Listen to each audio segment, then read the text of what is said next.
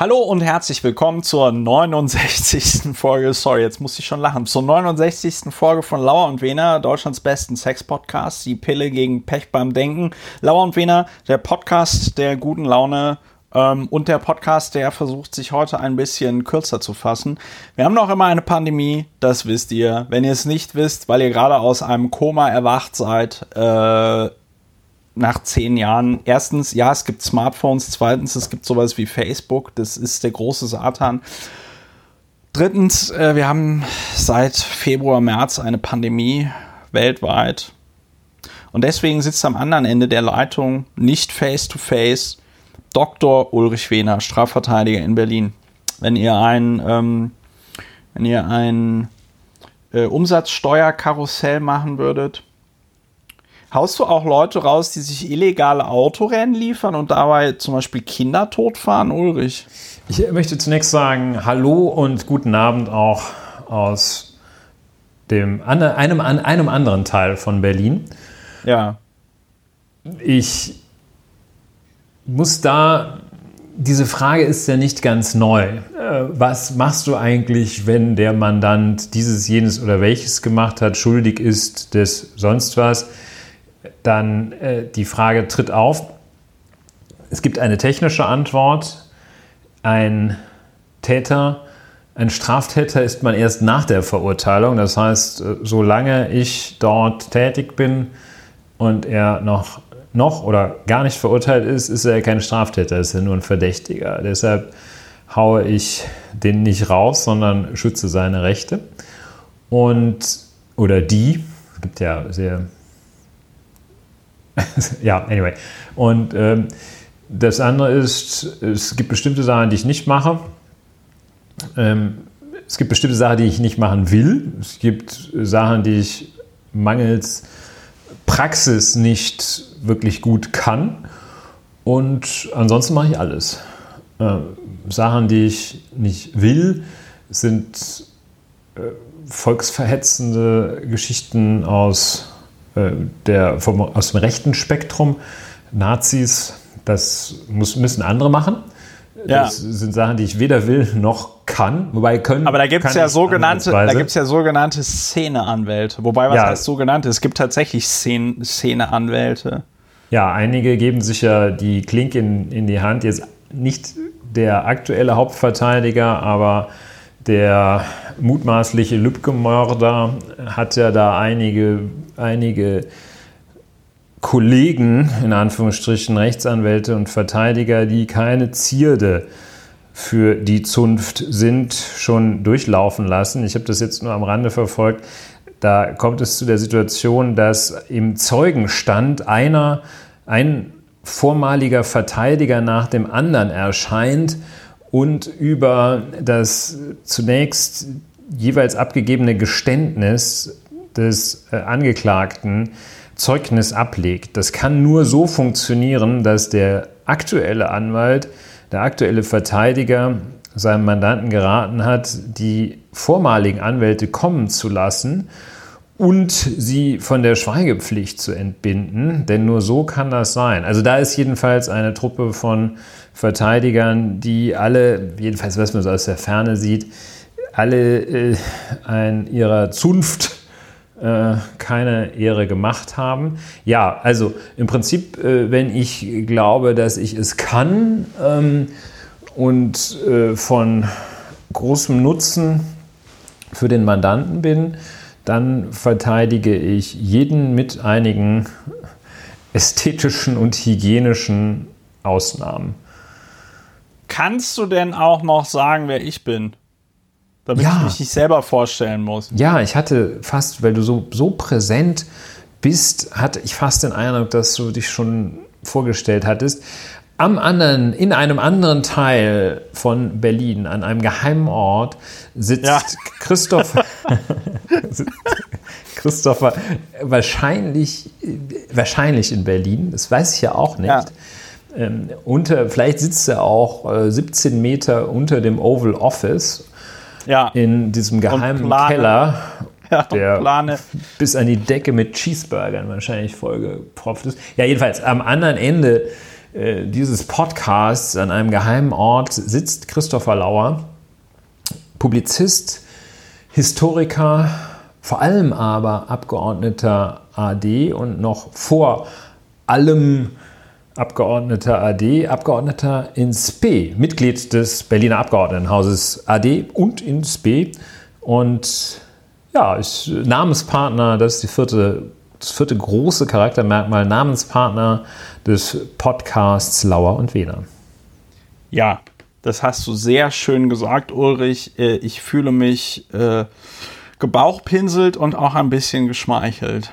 Ja, wir müssen mal wieder ähm, wir müssen mal wieder zusammen in echt podcasten, um dann in solchen Situationen mit einem Bier oder einem Glasal Wein ja. anzustoßen. Es ist schon etwas anderes, wenn man seine Tränen der Rührung sieht. Ja, so Ulrich, traditionell äh, fragen wir ja, äh, äh, nicht fragen wir ja, sondern doch, traditionell fragen wir die Frage, was ist Lauer und Wener? Äh, heute eine besonders schnelle Antwort. Ja, wir sind der Podcast zum einen, das haben wir gerade aber erst festgestellt, gegen die pathologische Beziehungsstörung. Das aber auch sofort abgehakt. Ansonsten sind wir der Podcast zur politischen Emotionsregulierung, zur Affektsteuerung und unser Mittel ist ein ganz einfaches, das faktenbasierte Aufregen. Die Pille gegen Pech beim Denken. Wir trennen ja. Fakten und Meinung und kommen so zu einem emotional gesünderen Leben für uns und hoffentlich ja. auch unsere Hörer. Dabei verstehen wir uns aber auch jetzt nicht irgendwie so als, als Beruhigungsmittel. Ähm, äh, also oh klar nein. geht es hier, oh, hier geht es um Affektregulation. Wir regen uns ein bisschen auf, dann regen wir uns ein bisschen ab. Aber wenn ihr selber politisch aktiv werden wollt, weil ihr euch über etwas ähm, aufregt, dann macht das bitte. Wir, äh, wir halten dazu an und äh, ermutigen euch dazu explizit. Und damit, ja. wenn ich mal so zügig voranschreiten darf, sind wir in unserer Rubrik Verschiedenes. In der Süddeutschen ja, Zeitung heißt es Panorama. Ja, das find, ich finde Pan find Panorama ja immer schwierig, weil ähm, also jetzt bei der Süddeutschen habe ich da nicht so die Erfahrung, aber bei, bei, bei Spiegel Online finde ich das zum Beispiel ganz schlimm, weil da alle Sachen, die auch mit der Justiz zu tun haben, da unter der Rubrik Panorama laufen. Und wenn du dann so Sachen hast wie die äh, so Mutter in Solingen, die jetzt mutmaßlich vier ihrer fünf Kinder umgebracht haben soll, oder sogar fünf ihrer sechs Kinder, ich weiß es nicht. Sie hat auf jeden Fall sehr viele Kinder umgebracht. Ähm, da steht dann neben dem Bericht ja, dann, über den Umstand, dass Prince Harry eine Erdbeertorte sich zur, zum Geburtstag gewünscht hat. Zu, zur, zur Frau genommen hat. Nein, das ist dann. Ähm, Schön das, im das, Bett mit das, einer das, Erdbeertorte Ja, wurde. steht dann um. Wer will das nicht? Das ist, ähm, das, sorry, das ist die 69. Folge von Lauer und Wehner. Das ist, wir kriegen das nicht raus. Aber ähm, dann steht da oben drüber immer so Panorama und ich verstehe halt nicht wenn es so eine Rubrik wie Sport gibt, ja, warum gibt es dann nicht auch eine Rubrik wie Justiz? Wir werden es nie erfahren. Es ja, es gibt bei Zeitungen komische Rubriken. Also die berühmte spanische Zeit, Tageszeitung El País hatte über viele, viele Jahre nannte sich das, was sich in Deutschland Feuilleton nennt, nannte sich dort La Cultura, also die Kultur, nicht etwa Kultur oder so, sondern die. Wahrscheinlich dachte man an die Leitkultur. Aber ich wollte ja auch eigentlich nur die Rubrik, bei uns heißt sie ganz Beamten, ganz tagesordnungsmäßig Verschiedenes, kommt aber ja anders als sonst, äh, anders als auf der Wohnungseigentümergemeinschaftsversammlung kommt sie zu Beginn. Und es gibt Und, keine bösen Überraschungen wie auf der Wohnungseigentümerversammlung. Aber das ist ein anderes Thema. Ja, das ist ein ziemliches Biotop-Thema. Also ich sage euch, Leute, Immobilienbesitz, das ist alles, also, aber anderes Thema. So, ähm, genau, verschiedenes. Äh, genau, ja, verschiedenes, verschiedenes haben wir noch die, äh, ja. Wollte ich äh, gerade, weil es so gut passt zu dem, was wir mit dem Podcast machen, jedenfalls zu dem, was wir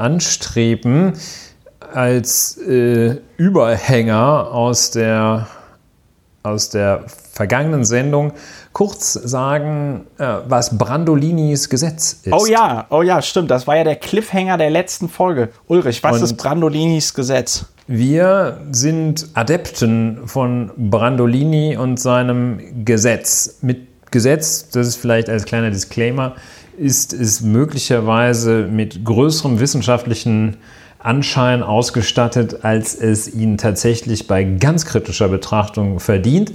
Aber immerhin hat Brandolinis Gesetz eine Nennung in der sehr renommierten Fachzeitschrift Nature erhalten.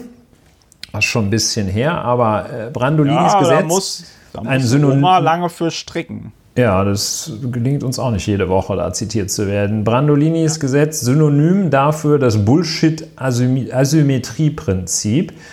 Und äh, Herr Brandolini äh, war ein, ein, ist ein Programmierer und hat entdeckt, dass die, die Menge Energie, die nötig ist, um, und das übersetzt keiner, um Bullshit zu widerlegen, x-mal, manche sagen auch zehnmal so groß ist, wie die Energie, die nötig ist, um ihn zu produzieren.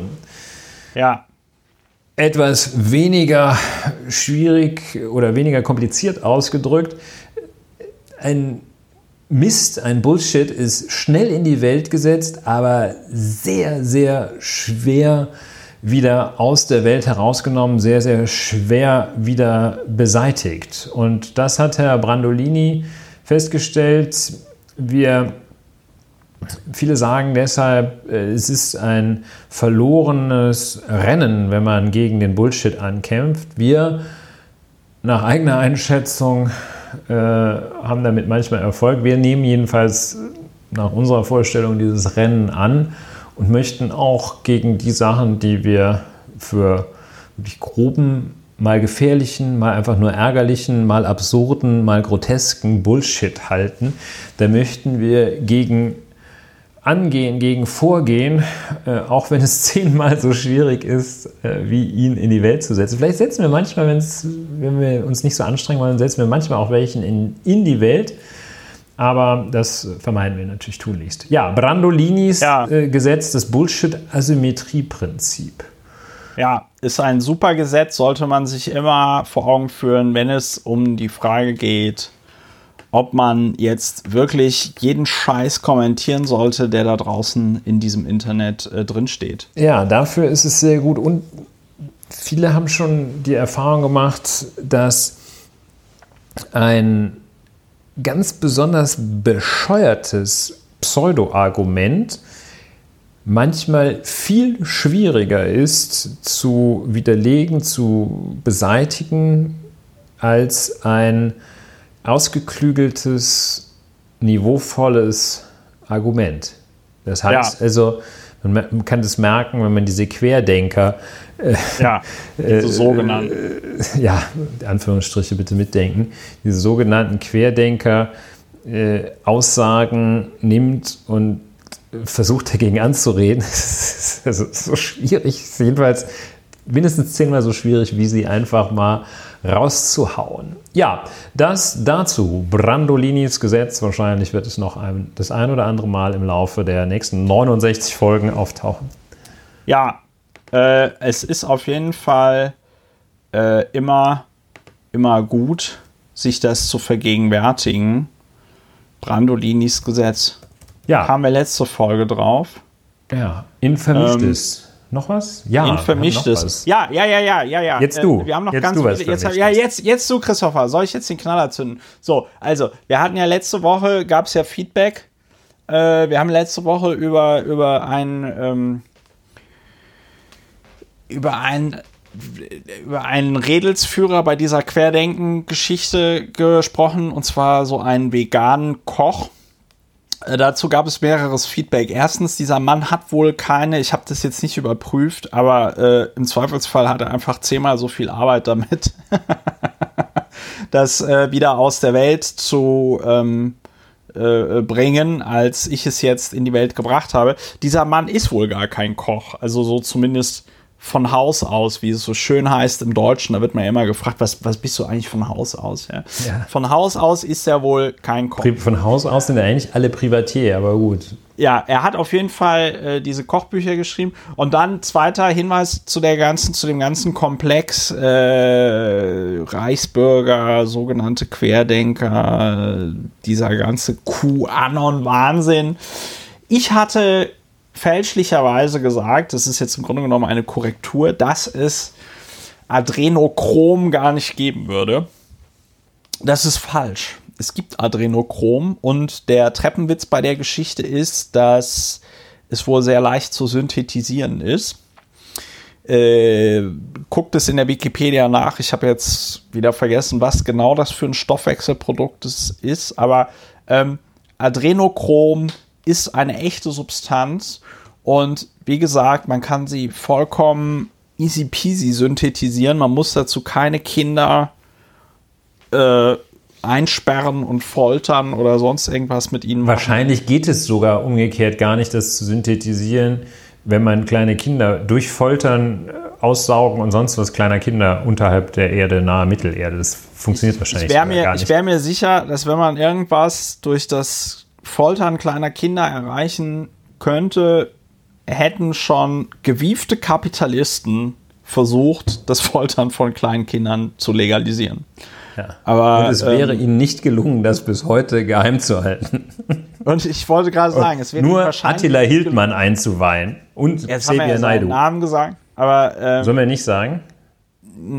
Ja, wir können die Namen ruhig sagen. Wir wissen ja, dass wir die besten Hörerinnen und Hörer der Welt haben und das ist jetzt nicht so, dass wir hier weiß ich nicht, Attila Hildmann sagen und auf einmal werden unsere Hörerinnen und Hörer äh, auf einmal alle Reichsbürger oder glauben wirre Verschwörungstheorien. Dafür sind die einfach zu attraktiv und zu klug. Aber äh, eine weitere schöne Regel ist ja äh, kein Applaus für Scheiße. Muss man sich immer wieder, ich finde den Spruch ganz gut. Früher wurde das viel öfter gesagt ähm, und auch, auch mehr gelebt. Man kann ihn sich auch so. ganz gut merken.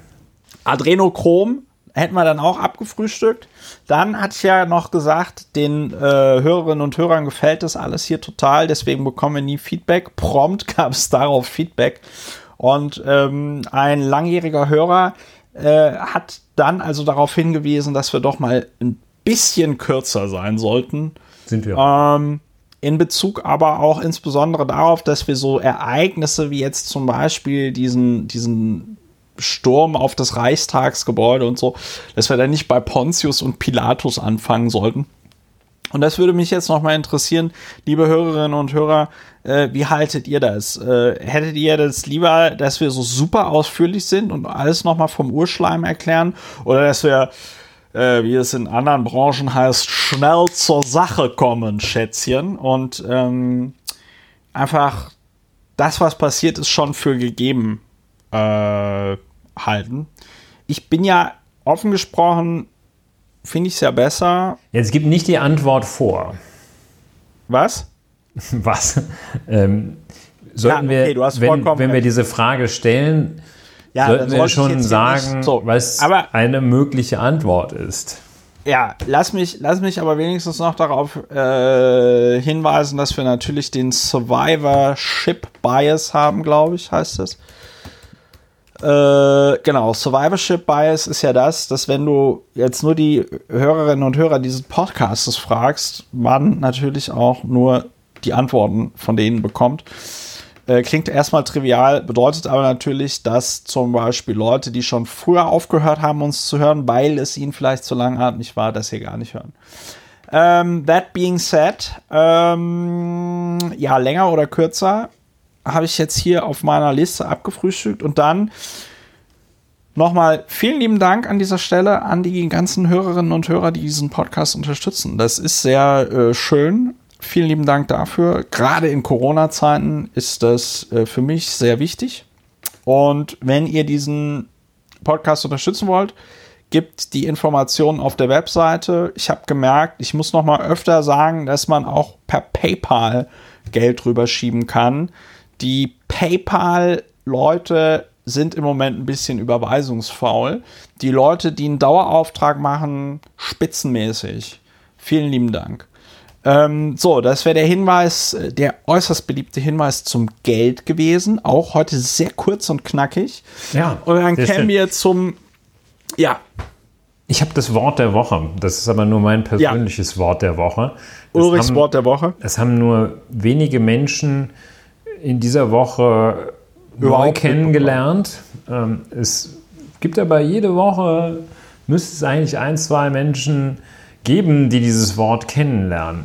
Ähm, ich, so richtig, richtig eingebrannt hat es sich mir erst nachträglich, nachdem ich gestern den äh, Geschäftsführer dürfte das sein, äh, den Bundesgeschäftsführer der DEHOGA, Deutscher Hotel- und Gaststätt Gastgewerbeverband, gehört habe, der sich bitterlich, bitterlich weinte, wahrscheinlich mit Recht äh, oder schon bestimmt mit Recht Tränen verga, äh, vergoss über den Rückgang der Umsätze in Gastronomie, Hotel und äh, dem Gaststättengewerbe, wo auch Tagungshotels und so weiter zugehören. Aber ähm, das nur als kurze Einleitung. Der zweite Teil dieses äh, Beitrags zum Wort der Woche äh, macht nochmal eine Referenz an das berühmte, sehr deutsche draußen nur Kännchen. Jeder kennt das, braucht man auch nicht zu erklären, was das bedeutet. Habe ich das Ähm. Wort bei der DEHOGA jetzt verpasst? Das Wort? Nein, das Wort kommt. Es wird die Spannung, ich merke, sie wird Ach unerträglich. so, du, du das du noch ein nicht hast. unerträglich. Okay, äh, Genau. Ich war jetzt gerade. Bevor Okay. in, einem, an einem, in einem dritten Punkt das Wort kommt, bin ich jetzt bei dem zweiten Punkt, draußen nur Kännchen. Jeder erinnert sich, Ja. dieses, diese, dieses äh, komplette Gegenteil von jeder Form von Gastfreundschaft, dass wenn man sagt, ach, ich hätte gerne eine Tasse Kaffee. äh, Und Nein!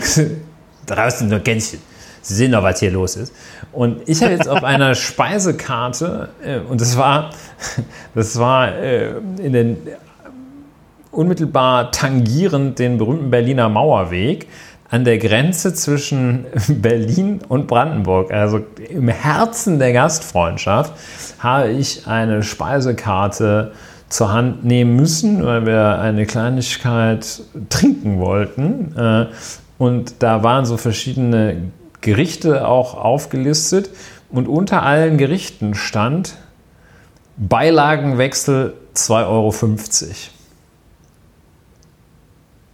Das Wort der Woche ist Beilagenwechsel. Es haut, flasht dich nicht so ganz. Oh, ja, Moment, Moment. Aber das bedeutet- Gerade, nein, nein, nein. Ich hatte, ich hatte bei Wechsel. Darf ich raten, was das bedeutet? Das bedeutet, wenn du sagst, könnte ich auch Pommes statt Kroketten haben, dann sagt ich, ja, 2,50. Aber, Geil, ne? aber, und du bezahlst die Kroketten dann aber auch nochmal. Naja, du, du kriegst, du, der Preis ist wahrscheinlich dieses Schnitzel Wiener Art. Äh, das ist äh, serienmäßig, ist Ja. das mit Pommes. Mit Pommes. 11,50. Ne? Ja. Industrieprodukt. 11,50 Schnitzel Wiener Ja. Art mit Pommes. Äh, Schnitzel darunter Art, steht ne? aber der panierte Seelachs aus der Fritteuse mit Kroketten. Bäuerinnenart. Aus, der, aus derselben Fritteuse, weshalb diese Ja. Kroketten so schön nach Fisch schmecken. So. Ja. Und dann sagst du, kann ich auch das Schnitzel Wiener Art Nein! haben?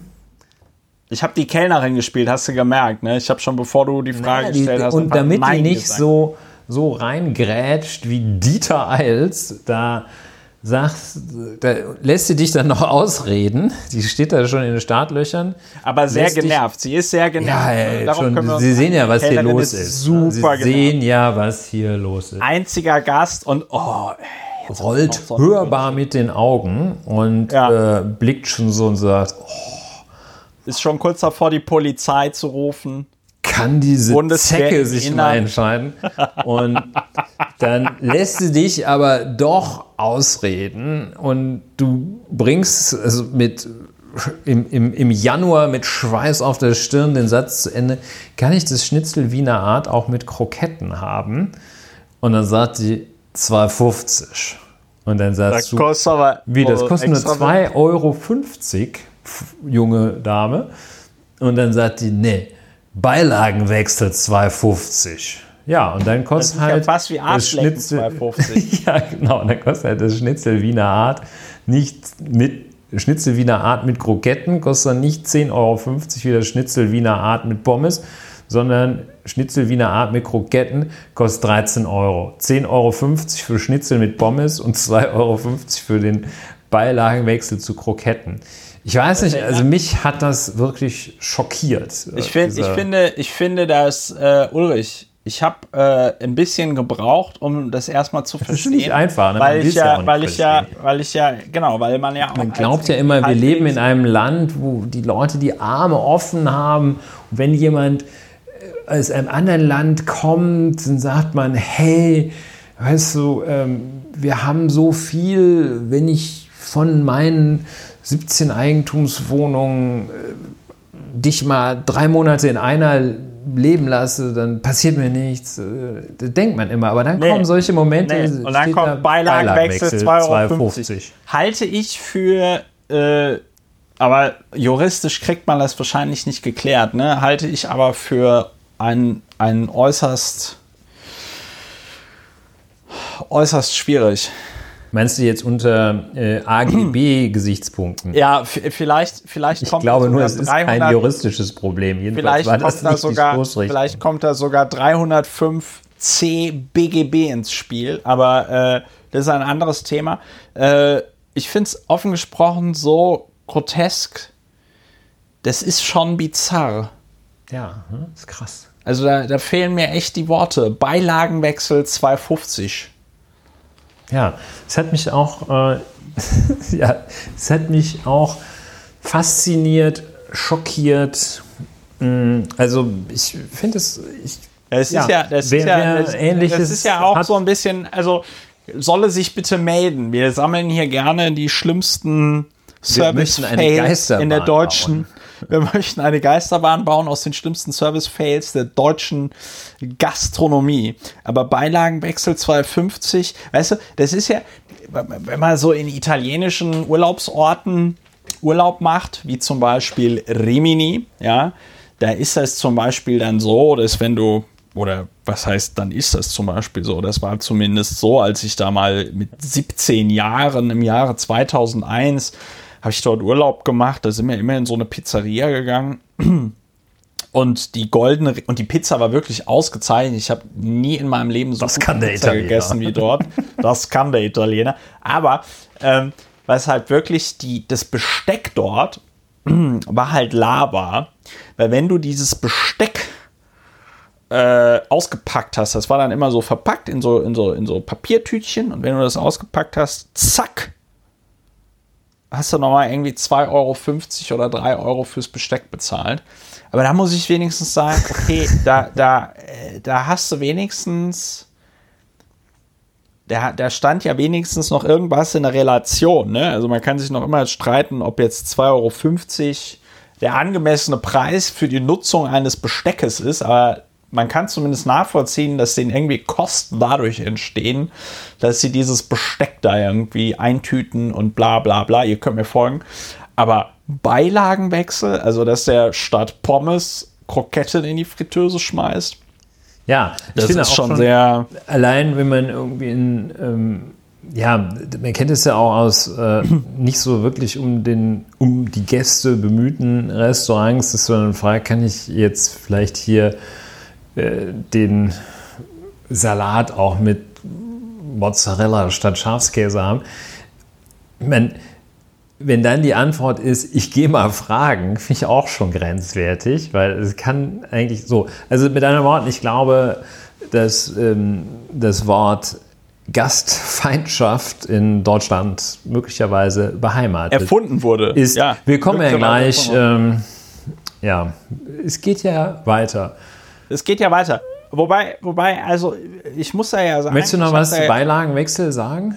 Ja, zu Beilagenwechsel würde ich sagen, erinnert mich fast an die Geschichte mit der Deutschen Bank, die mir 19,90 Euro für einen Aktiensplit berechnet haben. Ja. Die Schweine.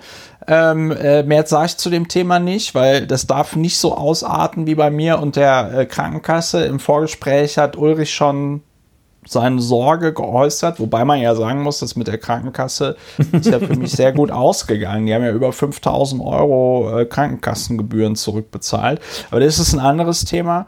Ähm, äh, Beilagenwechsel. Ach nee, genau, mit dem, da muss ich mal den Chef fragen. Ich war gestern, damit wir diesen ganzen doch sehr betrüblichen, verdreißlichen ähm, äh, Themenkreis des Servicewüste Deutschland abschließen können. Ich war gestern in einem T-Punkt äh, und habe dort eine SIM-Karte gekauft.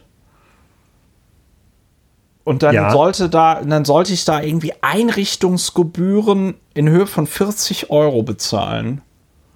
Und dann sagte ich zu der sehr freundlichen Mitarbeiterin, äh, Entschuldigung, kann man da nicht noch was machen? Und dann sagte die so, ja, da gehe ich mal den Chef fragen. und dann kam sie zurück und dann sagte sie, ja, da machen wir Ihnen eine kleine Gutschrift. Und dann sagte ich so, ja, aber was bedeutet denn jetzt kleine Gutschrift? Ja, Sie kriegen die, 50, äh, die 40 Euro von uns gut geschrieben. Das fand ich nett. Bravo. Bravo. Bravo. Ja, also habe ich, jetzt nur, hab ich jetzt nur erzählt, um zu zeigen, es ist nicht, es ist nicht alles schlecht. Es ist ja, nicht alles schlecht. War wahrscheinlich Menschen mit Migrationshintergrund. Die machen das äh, Leben Tatsache, ja hier besser. Das, das, ist, das ist Tatsache, die Frau, ähm, äh, wobei das ist jetzt fies, dass ich aufgrund des Kopftuches, das sie getragen hat, auf einen Migrationshintergrund schließe. Sagen wir mal so, im Sinne des äh, statistischen, wie war das, statistischen Bundesamtes. Das ist ein Indiz, hätte, sie, ja. hätte mhm. sie wahrscheinlich einen Migrationshintergrund. Nach dem Lauer- und Wener Standard natürlich nicht. So, äh.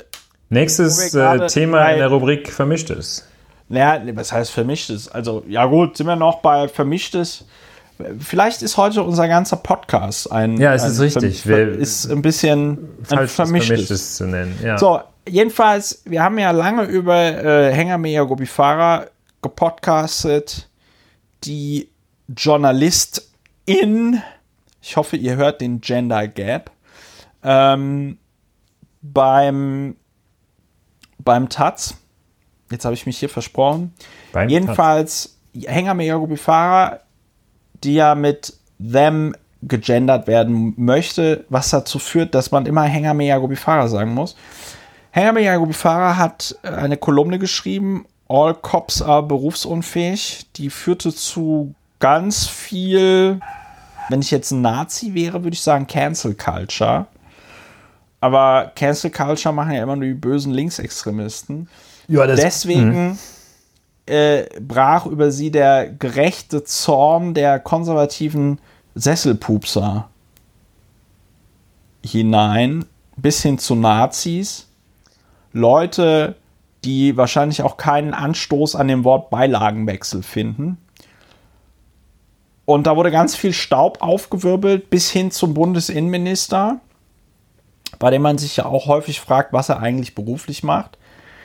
Nach eigenen Aus, nach eigenem, nach eigener Zuschreibung, Aussage, Bezeichnung ist er Gefühlsjurist. Das merkt man dann auch an seinen juristischen Entscheidungen oder Einschätzungen. Nämlich zum Beispiel, er war ja der Meinung, das, was Hengameya Gobifara dort äh, fabriziert hat, das sei ganz schlimm und man müsste das anzeigen wegen, weiß ich nicht, Beleidigung, Volksverhetzung, bla bla bla bla bla.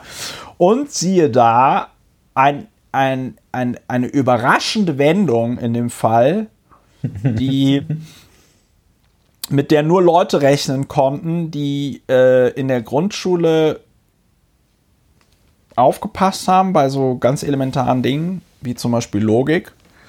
Äh, sowohl der Presserat sagt, ist von der Meinungsfreiheit gedeckt. Hier muss ich äh, Spiegel Online gibt es Abzüge in der B-Note, denn die Überschrift lautet umstrittene Taz-Polemik. Liebe Leute, das Wort umstritten darf nicht benutzt werden. Ähm, und dann äh, außerhalb juristischer Erörterungen. Äh, äh, echt? Ist das, ist, ist, ist das äh, Wort umstritten in, in, äh, im Juristischen ein, ein Ja, umstritten, streitig ist ein. Also der Streitgegenstand, meinst du? Nee, äh, umstritten oder streitig oder strittig Das ist ein ganz typisches, ein ganz typischer Begriff, der immer bezeichnet, wenn es die Situation, dass es zu einer Rechtsfrage mehr als eine Meinung gibt. Sonst ist ja. es nämlich allgemeine Ansicht, wie man, wie man sagt. Allgemeine Ansicht, ja. Ähm, ja. Und da darf man das sagen, umstritten. Ja, ansonsten darf man es nicht sagen, wenn man dreimal hintereinander umstritten sagt, erscheint, äh, weiß ich nicht. Euch der Christopher im Schlaf. Genau, erscheine ich euch im Schlaf und lasse einen Duden auf euch drauffallen und sage noch Beilagenwechsel 250. Jedenfalls, die Staatsanwaltschaft Berlin hat zur großen Überraschung von Horst Seehofer wahrscheinlich und zur nicht so großen Überraschung von allen anderen Menschen äh, auch jetzt gesagt, nee, wir ermitteln da nicht, weil ist halt einfach. Kein Anfangsverdacht, haben sie sogar gesagt. Ne? Gibt noch nicht, ist halt keine Straftat. Nach Informationen des Tagesspiegels lehnten die Strafverfolger Ermittlungen gegen die Autorin, Autorin Hängermeer Gobifara ab. Äh, also wenn sie Ermittlungen ablehnen, dann ist es einfach ja, noch nicht mal ein Anfangsverdacht, ne? Ja, wobei, also zwischen bei, bei so einem wirklich in Stein gemeißelten Sachverhalt, da kann man ja auch schon mal bei der Prüfung, ob man, also kann man die Prüfung anfangs und Tatverdacht kann man schon mal zusammenziehen und sagen, ich meine, entweder ist es jetzt hier rechtlich zu beanstanden oder nicht. Ja, und da haben sie für mein Gefühl auch schon gerade in so einer öffentlichkeitswirksamen Sache also wirklich lange genug gebraucht. Diese Äußerung wurde vor ja, zweieinhalb Monaten getätigt durch Hengame und ja, zweieinhalb Monate Prüfung. Also ich wüsste jetzt zum Beispiel nicht, dass es intensiver geprüft wird, als dass sich da dann mal einer in so einem Fall vielleicht doch einen ganzen Nachmittag hinsetzt, mal ein bisschen die Rechtsprechung und zwei, drei Kommentare sich anschaut bei der Staatsanwaltschaft, dann da einen Vermerk schreibt. Und diesen Vermerk, weil das so eine öffentlichkeitswirksame Sache ist, äh, seinem Abteilungsleiter vorlegt und der überlegt sich dann nochmal, ob er das vielleicht äh, an die Behördenleitung gibt und die überlegt sich vielleicht nochmal, ja, so wird es wohl gewesen sein. Ja, und dann schon nach schon nach zweieinhalb Monaten äh, sind sie zum Ergebnis gekommen, was für ein Strafverfahren in Deutschland in der Tat sehr kurz ist, zum Ergebnis gekommen, hey, nicht strafbar. Andere ja. Ansicht hier Seehofer auf ja. Webseite Bundesinnenministerium. Prima. Ja. Ja, also äh, wir sind alle komplett überrascht. Ihr merkt, wie überrascht wir auch hier klingen an dieser Stelle. Wir wurden von der Nachricht vollkommen überrumpelt und haben uns erstmal die Augen gerieben. Ja, völlig Nicht. unvorbereitet. Ja. Völlig unvorbereitet. Ich habe Ulrich äh, mitten in der Nacht angerufen. Ich habe ge gesagt, Ulrich, hast du gerade die Pressekonferenz gesehen? Die Mauer ist offen. Äh, nein, Das war was Nein, anderes. es ist noch ungewöhnlicher. es ist noch ungewöhnlicher. Also ich denke auch, dass äh, es gibt viele Ereignisse in der deutschen Geschichte, an die wird man sich auch noch in 100 Jahren erinnern. Ich denke auch, dass äh, Ah, ich denke auch, dass die Staatsanwaltschaft Berlin nicht gegen Hängermeer Gobi Fahrer ermitteln möchte. Das wird, denke ich, auch da in eine, in eine Reihe sich einreihen wie man das ja. so macht mit Reihen. Also, äh, sehr schön, top recherchiert, gerne wieder. Ulrich, im Vorgespräch hast du gesagt, Katrin Göring-Eckert. Ja, das war nur so ein ganz kurzer ihres Moment. Zeichens, ich glaube, sie ist noch immer Fraktionsvorsitzende im Deutschen Bundestag, ne? Ja, äh, Chefin nennt sie, Fraktionschefin. Ähm, ja. Kirchlich sehr engagierte Person. Evangelisch, ne? Ja. Oder protestantisch, wie die, wie die coolen. wie die Checker sagen. Und sie ist ähm, Präses der Synode von 2009 bis 2013. Präses der Synode der evangelischen Kirche in Deutschland. Also richtig. Das äh, ist so ein bisschen was wie kleiner Papst, oder? Ja, Senator des Gremiums. Bei den, Prä, Prä, ja. Äh, Präses ist ein Titel für oder die für die oder den Vorsitzenden eines Gremiums. Also sie war sowas wie Okay. die, sie war sowas wie die Päpstin der evangelischen Kirche in Deutschland von glaube, dieser 2009 bis Vergleich hält 2013. kritischer Überprüfung durch intimste Kenner der evangelischen und katholischen Kirche nicht stand, dass sie die Päpstin war. Ich glaube, sie war sozusagen die Päpstin da in einem Gremium. Aber ähm, Also sagen wir mal so, als, als, als, als ehemaliger Katholik kann ich den Protestantismus aus verschiedenen Gründen ohnehin nicht ernst nehmen. Für mich ist das eine Spaßreligion, aber ich bin auch tolerant. Ja? Und deswegen finde ich, wenn, wenn Katrin Göring-Eckardt da Präses in Prä, Prä, Präsin der Synode der evangelischen Kirche in Deutschland war, worauf ich ja hinaus will, und deswegen habe ich das so überhöht mit Päpstin, das ist ja jetzt nicht so äh, von 2009 bis 2013 war ich im Gesangsverein oder im Elternbeirat. Im Elternbeirat. Im Landeselternbeirat. Stellvertretende. Vorsitzende im Landeselternbeirat. Ach Gott, wie Das blöd ein, sind wir denn? das ist ein Insider für die nicht, langjährigen Hörerinnen und Hörer. Wir wollten nicht ins Eigentlich Plaudern nicht, dass, kommen. dass die ehemalige Vorsitzende des Landeselternrates Baden-Württemberg äh, dauernd diskriminiert wird äh, oder, oder gebasht. Anyway, ich wollte aber auch äh, das eigentlich nur so ein bisschen äh, zur Einführung sagen ähm, und wollte das mit auch der äh, Tendenz sagen und dem, und dem Subtext eine sehr engagierte nach allem, was wir wissen, sehr integre, ehrliche, ja, ehrlich ist ein bisschen weit, das kann ich nicht beurteilen, aber jetzt, also- so eine arrivierte Grünen-Politikerin seit, ja, die man, die man eigentlich äh, Seit schon 5000 seit Jahren. immer kennt. Ne? Die ist schon, Seit, von schon Oktober seit immer gibt. 2005 bis Oktober 2013 amtierte sie für die Fraktion von Bündnis 90 Die Grünen als Vizepräsidentin des Deutschen Bundestages. Und ich will auch gar nicht äh, ad personam gehen, äh, sondern wollte gerade das Gegenteil tun. Und sie ist Ostdeutsche, ne? Friedrichsroda. Also man muss ja tatsächlich sagen, neben äh, äh, boah, habe ich jetzt Glück, dass das in Thüringen liegt und nicht in Hessen. Aber neben ähm, neben Dr. Angela Merkel dann ja wohl eine der wenigen ostdeutschen Spitzenpolitikerinnen in Deutschland. Ja, jetzt machen wir in der Tat eine Katrin Göring-Eckardt äh, Spezial. Ist sie denn äh, in der dann über weite Teile der Deutschen Demokratischen Republik aufgewachsen? Ja, Ich hatte den Eindruck, Sie begann ein Studium der evangelischen Theologie an der Universität Leipzig, das sie 1988 abbrach. Okay. Und da die Universität Leipzig. das war ja damals auch Osten Leipzig. Ich wollte gerade sagen, die Universität Leipzig war noch nie eine Fernuniversität und ich glaube, dass die Deutsche Demokratische Republik auch noch im Jahr 1988 Ja, äh, erlaubte, dass man einfach so. Ja, interessant, ne? wenn man darüber spricht, die Verfertigung des Gedankens beim Sprechen hatten wir ja unseren Podcast Ja. auch mal in der Kurzform genannt, kommt man manchmal zu Erkenntnissen oder eigentlich immer.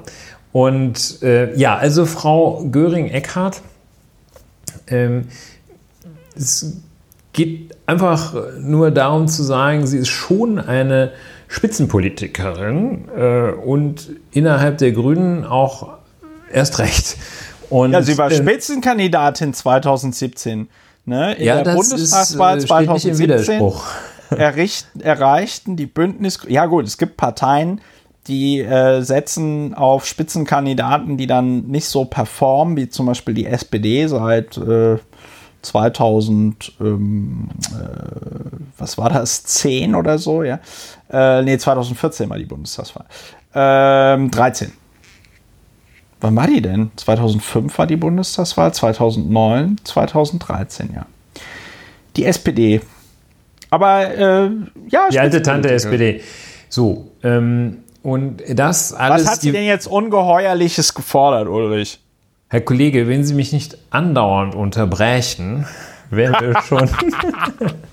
Ähm, und ähm, ja, also äh, das alles nur Vorrede, etwas lang geworden, die Vorrede dafür, ähm, dass sie am Rande vor, ja, vor knapp einer Woche sagte, hatte so eine Idee, die ist auch nur kurz aufgeploppt. Ähm, die Marktmacht des Warenverkaufs über das Internet, so Frau Göring-Eckardt, müsse zumindest begrenzt werden. Und zur Begründung führte sie aus, der klassische Handel sei inzwischen stark ins Hintertreffen geraten. Sie sprach sich in diesem Zusammenhang für einen sogenannten Innenstadtgipfel mit dem Ziel aus, die Zentren wieder attraktiver zu machen. Das klingt ja zunächst einmal sehr, sehr gemütlich. Ich muss aber sagen, dass eine, aus einer Partei, die nach ihrem eigenen Anspruch den Blick in die Zukunft gerichtet hat, so eine rückwärtsgewandte Betrachtung, ich möchte, dass es so schön wird, heißt dieser etwas äh, lustige Buchtitel, ich möchte, so, dass, es, dass es wieder so schön wird, wie es früher nie war, dass, die dass wir jetzt diesen Internet, dieser Warenverkauf über das Internet, das möchte ich jetzt nicht mehr. Die Leute sollen zurück in die Innenstädte. Ähm, also das hat mich, hat mich echt, ich habe es glaube ich im Auto gehört, da wäre ich fast von der Straße abgekommen. Ich da finde. fast zum Beilagenwechsel gekommen. Zum Beilagen, aber für, für deutlich mehr als 2,50. Und ja. also ich weiß nicht, ob, der, ob ich meinen Punkt da verständlich mache, was mich daran so aus der, aus der Bahn, dauerhaft aus der Bahn geworfen hat. Das ähm, ist natürlich nicht, dass äh, sie sich für hübsche Innenstädte ausspricht. Jeder, der in den USA schon einmal war, weiß, wie wichtig das ist, dass da nicht nur äh, nicht nur gar nichts ist, sondern dass da möglicherweise sogar eine Kultur ist, die einen Café beinhaltet und einen Platz, wo man sitzen kann. Ähm, da habe ich, auch ich, äh, das schockiert mich nicht, dass man dafür ist, dass Innenstädte belebt und hübsch sind. Aber wie man auf die Idee kommen kann, zu sagen, diese Entwicklung, die jetzt in den letzten äh, etwa 20 Jahren stattgefunden hat, dass Dinge über das Internet, dass der Warenverkauf über das Internet äh, erfolgt, das zurückzudrehen, das fand ich also wirklich knallhart. Das hätte ich jetzt auch, hätte ich nicht gedacht, dass das irgendjemand anderes als irgendjemand anderes als Frau Karliczek sagen könnte. Und ja. das hat mich ein bisschen schockiert.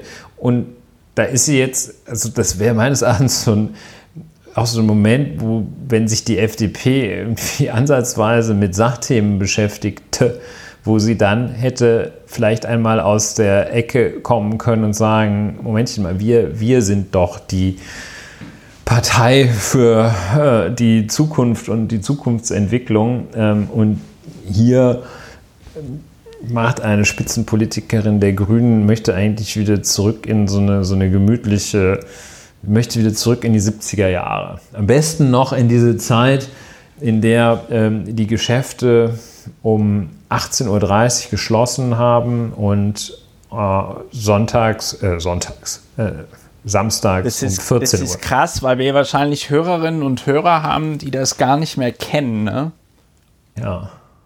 Ja, so das war das echt, früher, als, also, wir, als komm, Christopher also, und ich mit Murmeln gespielt hatten, die wir also, zu Weihnachten mit, bekommen hatten. Mit, mit, mit dem Bollerwagen, als, als, als Mandarinen noch Süßigkeiten waren. Ja, ähm, da gab es zu Weihnachten eine Mandarine, eine Apfelsine und einen neuen Bleistift. Das habe ich nicht verstanden lange Zeit, bis mir klar wurde, die Mandarine war das Snickers der Opa- und Oma-Generation. ja die alle mal irgendwann in den 1920ern geboren worden sind. Ja, jedenfalls. Ich muss sagen, die, die Aufnahmelocation bei dir ist hundemäßig sehr stabil, ne? Also da geht ja gerade, das ist ja Halligalli, was da draußen vor der ja, Ich bin heute auf dem Hundeplatz. Du bist heute auf dem Hundeplatz, ne? Bist, man muss, verdienst du dir noch was als Hundetrainer dazu, ne? Ja, ich bin mit dem Goldi hier. Blondie. So, äh, nee. Blondie, Blondie. Äh, ja, ähm, das wollte ich nur kurz sagen. Ähm, aber ich habe da, hab da eine Ergänzung zu, die äh, einerseits deinen Unmut versteht und die gleichzeitig vielleicht noch konstruktiv eine Lösung aufzeigt. Ja, ich höre. Also äh, einerseits kann ich deinen Unmut natürlich total verstehen, weil, also ja, äh, ich meine, jeder kennt das. Äh, ich weiß nicht, ob ihr in einer Stadt wohnt, die noch einen Karstadt oder Kaufhof habt.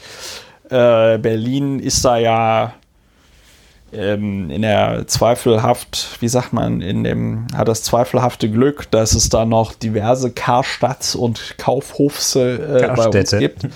Karstädte. Und ähm, wenn man selbst so in einen, sag ich mal, Flagship Store, wie das Neudeutsch heißt, äh, von Galeria Kaufhof geht, nämlich in den Galeria Kaufhof am Alexanderplatz, dann ähm, was macht das mit dir? Ja, das macht einen ein bisschen traurig, weil du hast okay. diese ganzen Ladenflächen dort, ja, und da stehen diese ganzen Produkte. Und ähm, der Vorteil ist natürlich, dass wenn du dir jetzt, weiß ich nicht, die neue Lego-Burg kaufen wolltest oder ein Schießer-Bettlaken oder ein WMF-Kasserolle oder so, ja, dann kriegst du die dort sofort. Aber was du dort nicht kriegst, ist äh, Service im Sinne von Kundenbindung. Ne? Also äh, Leute, die mir auf Twitter und Instagram folgen, die wissen ja, dass ich leidenschaftlich gerne diese Plastikfigürchen der Firma Games Workshop kaufe. Leider ein sehr sündhaft teures Hobby. Und ich gehe da immer in den äh, Laden in der Frankfurter Allee ähm, äh, der ist dann auch von dieser Firma und da bezahle ich dann die normalen Preise dieser Firma, auch ob, obwohl ich das im Internet für 20% billiger bestellen könnte. Und der Grund, mhm. warum ich dorthin gehe, ist, weil ich mittlerweile den, den, den Ladenchef äh, dort äh, ganz gut kenne, ja, und äh, habe zum Beispiel auch dessen Handynummer und wenn die dann da irgendwie so eine limitierte Figur oder so rausbringen, dann schreibe ich dem eine SMS und sage, hier, Lars, guckst du bitte, dass du mir das auch bestellst oder irgendwie so, ja, und das ist halt einfach irgendwie nett, das ist eine über jetzt äh, acht Jahre gewachsene irgendwie Beziehung. Und wenn der da irgendwann mal nicht mehr arbeiten sollte, dann fände ich das echt schade. Und ich glaube, das ist die einzige Möglichkeit, wie du heutzutage im äh, Vertrieb oder wie nennt man das im, im nicht Vertrieb, stationären Einzelhandel. Im stationären, oder? Dankeschön, das ist genau das Wort, was ich gesucht habe. Das ist meiner Meinung nach heute die einzige Möglichkeit, wie du im stationären Einzelhandel ähm, noch quasi gewinnen kannst, wenn alle Leute, die dort arbeiten, halt einfach die totalen Expertinnen und Experten sind und auf ihren Kunden, auf ihre Kunden zugeschnittene, sag ich mal, Angebote machen oder Tipps geben, die du eben nicht mal eben gegoogelt bekommst. Mhm. Das erfordert dass diese Verkäuferinnen und Verkäufer natürlich aufrichtig, also die einer, das ist ja dieser Zielkonflikt. Einerseits wollen die dir was verkaufen, ja, die wollen mit dir Geld verdienen, ja. Gleichzeitig haben die aber natürlich auch ein Interesse daran, dich langfristig eigentlich zu binden. Dieses Interesse geht natürlich flöten, wenn du nur noch so eine komische Nummer äh, bist in so einem riesen Bums-Bomberladen, der von irgendeinem so komischen weiß ich nicht, erst hat ja der Berggrün die, die, diese Karstadt-Dinger gegen die Wand gefahren, dann war es, jetzt ist es dieser Betzko oder Bensko aus Österreich, glaube ich, ja. Ähm, das heißt, die Leute haben natürlich auch überhaupt keine Identifikation mehr mit dem Laden, in dem sie arbeiten. Aber eigentlich, so müsste es ja laufen vom großen Geschäft, äh, vom kleinen Geschäft bis zum großen Kaufhaus. Ja, da beschreibst du ja eine sehr schöne Möglichkeit, äh, wie man dafür sorgt, dass Innenstädte nicht sterben, indem so, man genau. das so macht wie der Inhaber deines Figürchen Warhammers, äh, Warhammer-Figürchen-Ladens. Ja. Und, und ähm, eine andere Methode ist ja zum Beispiel auch die, wie es hier das Kaufhaus des Westens macht. Du wirst einfach so groß und versuchst so exklusiv an manchen Stellen zu sein, ähm, dass übrigens auch mit einem häufig ganz guten Service, dass, äh, dass du ähm, ja halt äh, bestehst oder eben diese persönliche Richtung, kennt es ja ganz besonders auch von Buchhandlungen. Ähm, natürlich kann, ich, kann man sich ein Buch bei Amazon äh, so kommen oder bei, ja, im Wesentlichen bei Amazon so kommen lassen, dass man das morgens bestellt und abends ist es da. Ähm, oder man kann in eine Buchhandlung gehen, hat das mögliche Risiko, dass dieses Buch erst bestellt werden muss, am nächsten Tag da ist, man muss nochmal hin und so weiter. Da wird es ja auch deutlich. Ähm, vielleicht gibt es auch noch andere Möglichkeiten, wie man als stationärer Einzelhandel in der Zukunft besteht. Ja, Aber die käme jetzt gleich. Jeden, achso, ich wollte nur sagen, welche das nicht ist. Ähm, ja. Oh, Göring-Eckardt.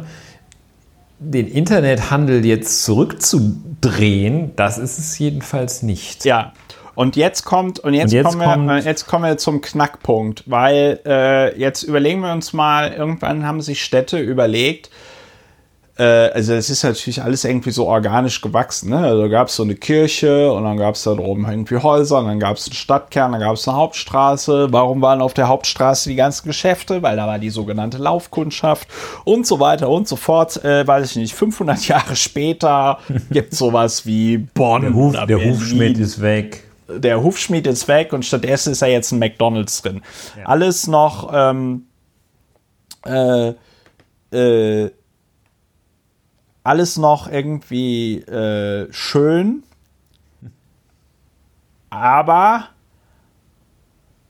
beziehungsweise nicht aber, sondern was, was macht, was hat dann der Staat irgendwann gemacht oder die Stadt, ja?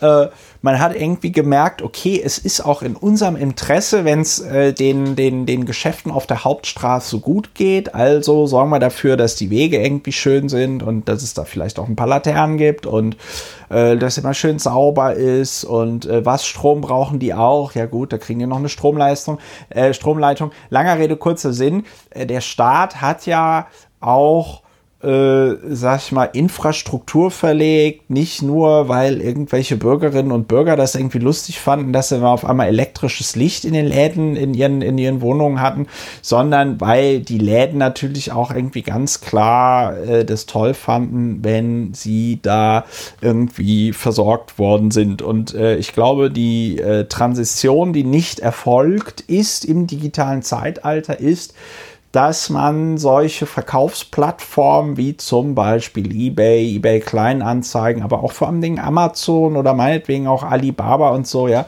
ähm, dass man die nicht gesehen äh, äh, hat als, ähm, als Infrastruktur.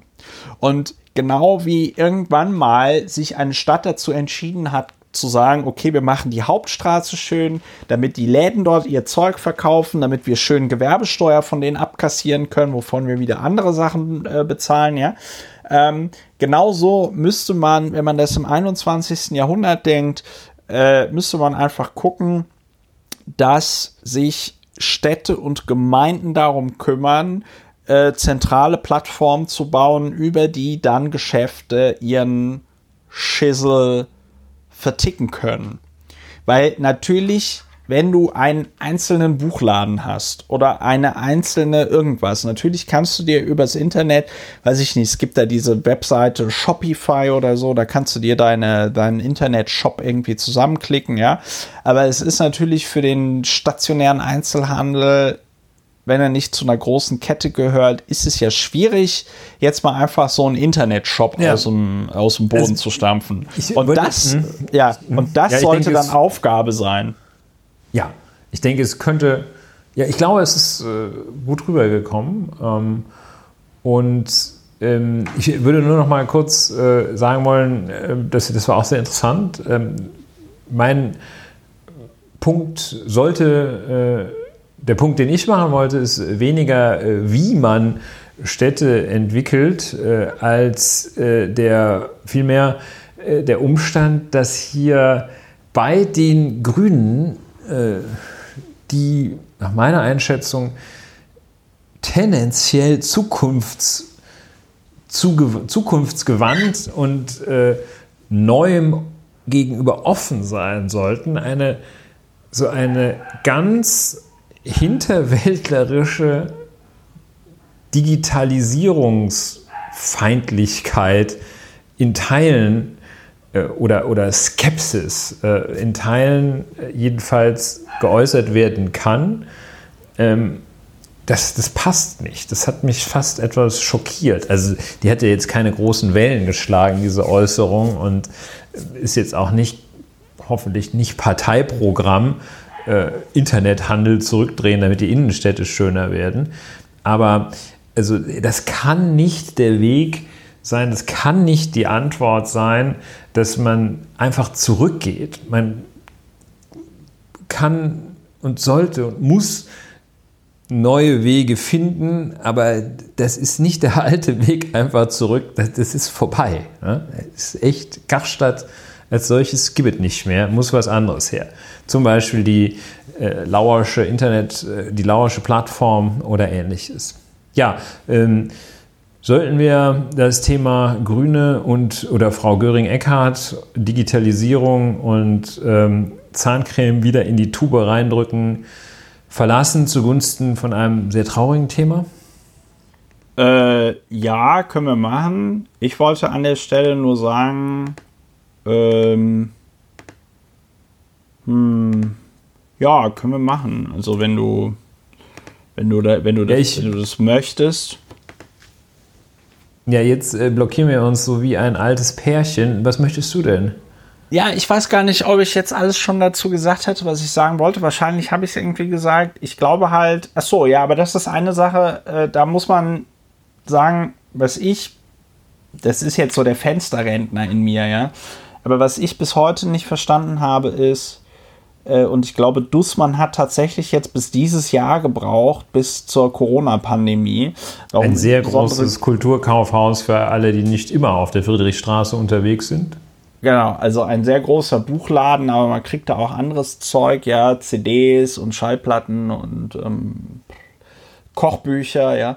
Ähm, aber dass, dass du bei Dussmann, die ja einen relativ hohen Lagerbestand in ihrem, äh, in ihrem Laden dort haben, dass du dort nicht einfach anrufen konntest dann gesagt hast, hier, pass mal auf, ich bräuchte jetzt dieses Buch, könnt ihr mir das vorbeibringen? Und warum dann nicht, weiß ich nicht, von Dussmann irgendwie zwei, drei Fahrradkuriere bezahlt werden, um den, um den, um die, um die Sachen durch die Gegend zu fahren, das verstehe ich dann auch nicht. Und ich glaube, das wäre halt auch eine Möglichkeit, um den stationären Einzelhandel nochmal ein bisschen zu beleben, dass sich meinetwegen dann alle Einzelhändler auf so einer Straße dazu entscheiden, ja geil, wisst ihr was, dann machen wir jetzt, entscheiden wir uns jetzt hier kollektiv für einen Lieferservice. Und dann kannst du nämlich, dann bist du nämlich schneller. Dann bist du nämlich schneller als hier Amazon oder irgendjemand anders. Aber gut, das sind jetzt wirklich nur. Ja, das wäre so der Weg. Ne? Alles besser, alles, alles schon von, von der Grundqualität des Gedankens und des Ansatzes her so viel besser als der Gedanke einfach wieder zurückdrehen. Ne? Also ich, ja, ich äh, war, wie gesagt, etwas schockiert von, von, so einem, von so einem piefigen Gedanken, muss ich echt sagen. Und so, ja, ich war auch etwas enttäuscht und hoffe, dass die Partei Die Grünen, heißen die eigentlich noch die Grünen Bündnis 90? Nee, ne? Ähm, die heißen das, wie? Die heißen nur noch Nein, die, die heißen, Grünen, ne? Nein, die heißen doch immer Bündnis 90 Die Grünen. Ah, ja, Mensch. Ähm, das ist jedenfalls Bündnis 90 Die Grünen da bis zur nächsten Bundestagswahl ähm, eine klare Linie findet, nämlich offen, konstruktiv die Zukunft unter Einbeziehung des Phänomens der Digitalisierung, dass dieser Weg gefunden wird und nicht der Weg zurückgesucht wird. Das hoffe ich doch sehr. Ja. ja. Ja. So, jetzt nächstes Thema. Nächstes Thema. Da müssen wir tief Luft holen und uns äh, das, das äh, dicke Nervenkostüm mit den Ärmelschonern anziehen. Moria. Ja. Moria. Haben heute alle drüber geredet. auf der Insel Lesbos ein, ja, man, man, be, gebraucht den Begriff vielfach und eigentlich auch unkritisch ein Flüchtlingslager. Das ist halt so ein Lager, als, als ja. wäre das sowas, was, äh, was es schon, äh, ja, ist halt, es gibt halt irgendwie Einfamilienhäuser, Mehrfamilienhäuser und Lager. Ähm, jedenfalls ist ein Flüchtlingslager auf der griechischen Insel Lesbos.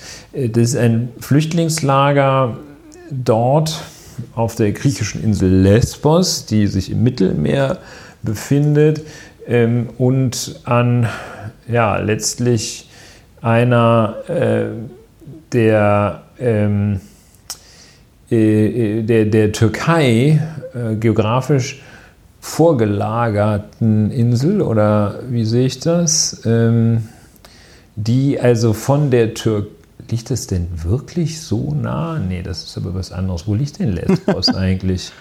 Jetzt ähm, muss man aufpassen, wenn man Lesbos bei Google Maps eingibt, dass da nicht irgendwas. Ja, doch, da ist es doch schon. Was hast du denn, Ulrich? Was ist denn jetzt dein Problem? Äh, wo liegt Lesbos?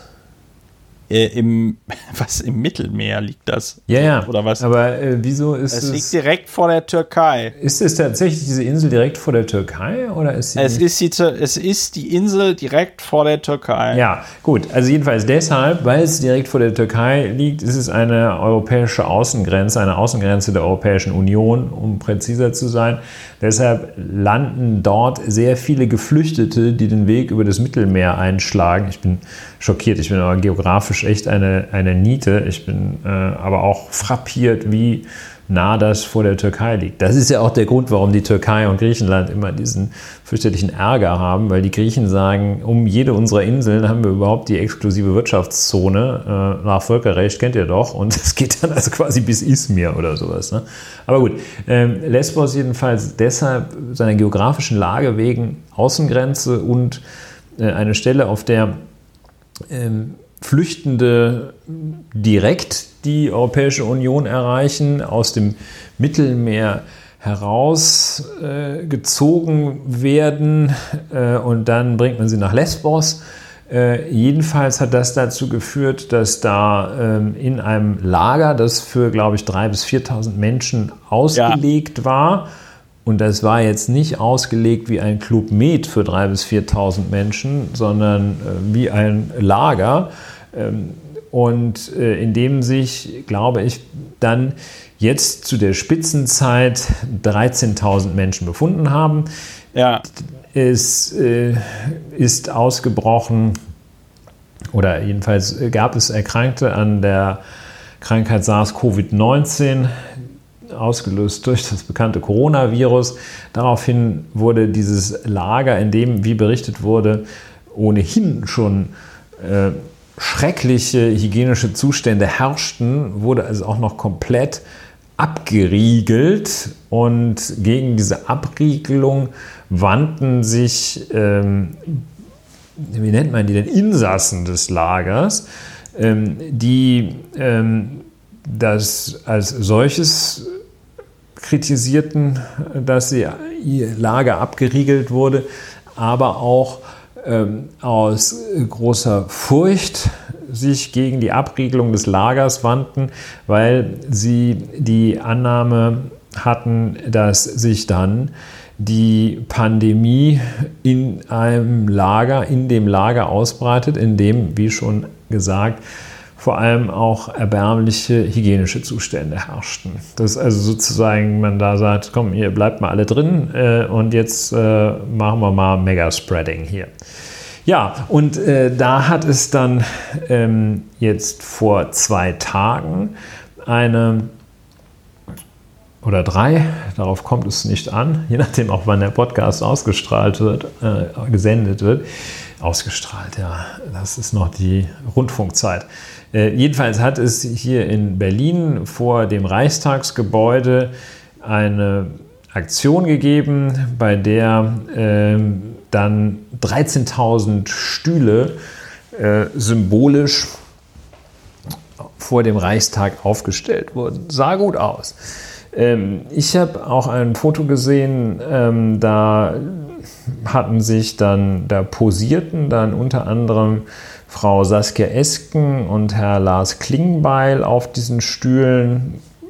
Was sie da wollten, weiß man nicht. Aber sie der machen. Offenbar wollten sie, ähm, ja, ich glaube, wertfrei, ohne dass man schon gleich in die Wertung eintritt, kann man sagen, ähm, sie haben sich dahingesetzt, ähm, mutmaßlich, um äh, zum Ausdruck zu bringen, dass sie das auch nicht so gut finden, was da passiert in Moria. Ja, ähm, das sind die Ereignisse. Und jetzt das Ereignis, das letzte, jüngste Ereignis. Ähm, es heißt bei ähm, zum Beispiel im Deutschlandfunk Flüchtlingslager Lager Moria bei Brand zerstört.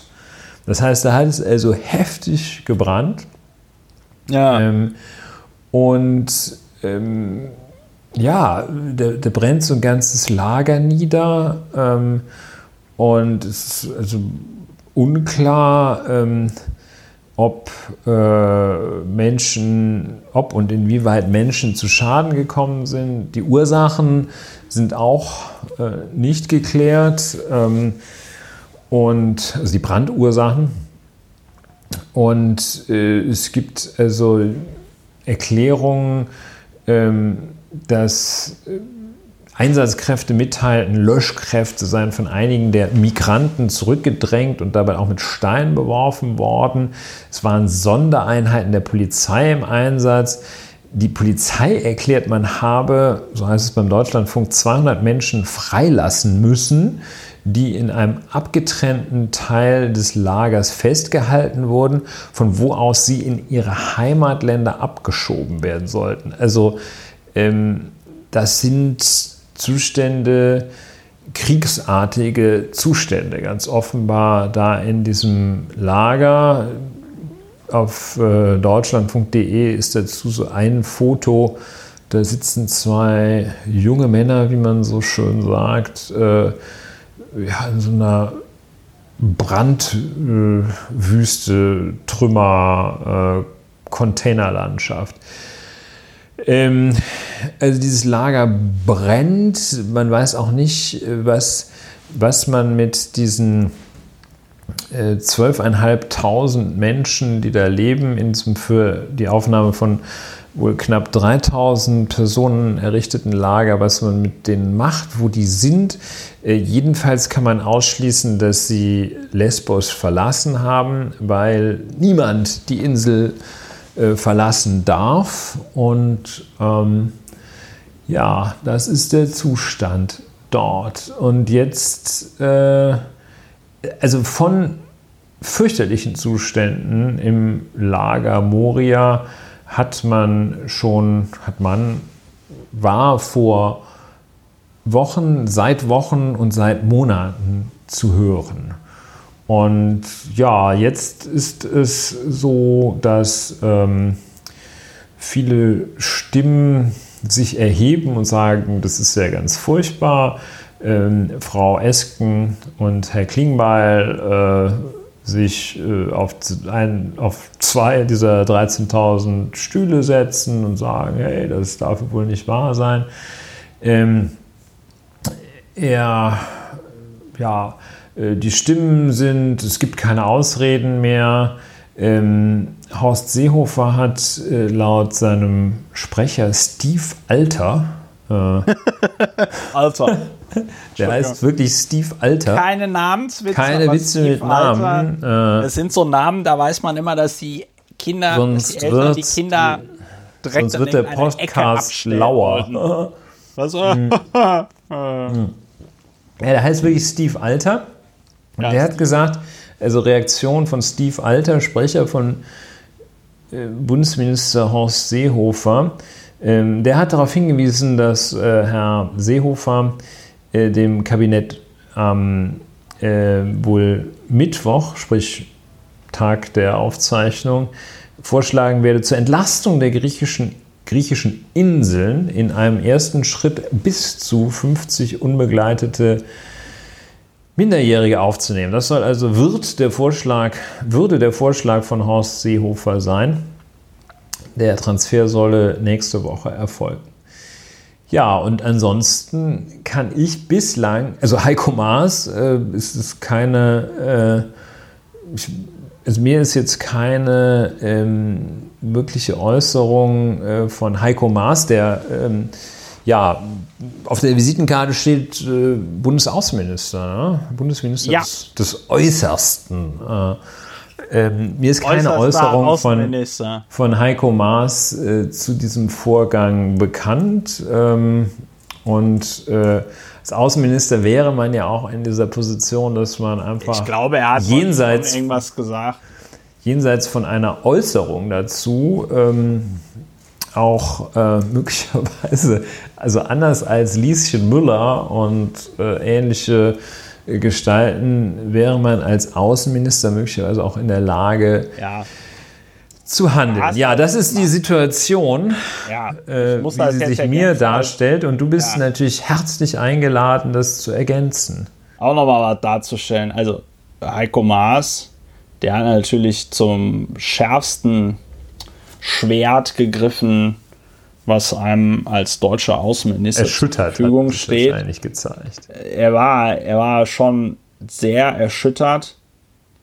Ja, Aber- Entschuldigung, ich muss einen Tweet vorlesen äh, Ja. von Heiko Maas. Was in Moria passiert, ist Ja, das wollte ich gerade vorlesen. Achso, Entschuldigung, ja. ja. Nein, nee, liest du es vor, liest Ist vor. eine humanitäre Katastrophe. Ja, mit der EU-Kommission und anderen hilfsbereiten EU-Mitgliedstaaten müssen wir schnellstens klären, wie wir Griechenland unterstützen können. Dazu gehört auch die Verteilung von Geflüchteten unter Aufnahmewilligen in der EU. Donner, Donner, Donnerwetter. Ja. ja, Donnerlittchen, ne? Da, mu- da ist man, da ist man, da denkt man immer, Caramba, sagt man. Ui, ui, ui, ui, ui, ui, ui, ui, Jetzt geht's aber- jetzt geht's das- aber ab. Jetzt, ja, aber jetzt geht's richtig ab. Ne? Jetzt, Ja, äh, also ich denke, das Nägel wäre, das Köpfen. wäre halt das, das wäre halt das, worauf ich hinaus wollen äh, würde.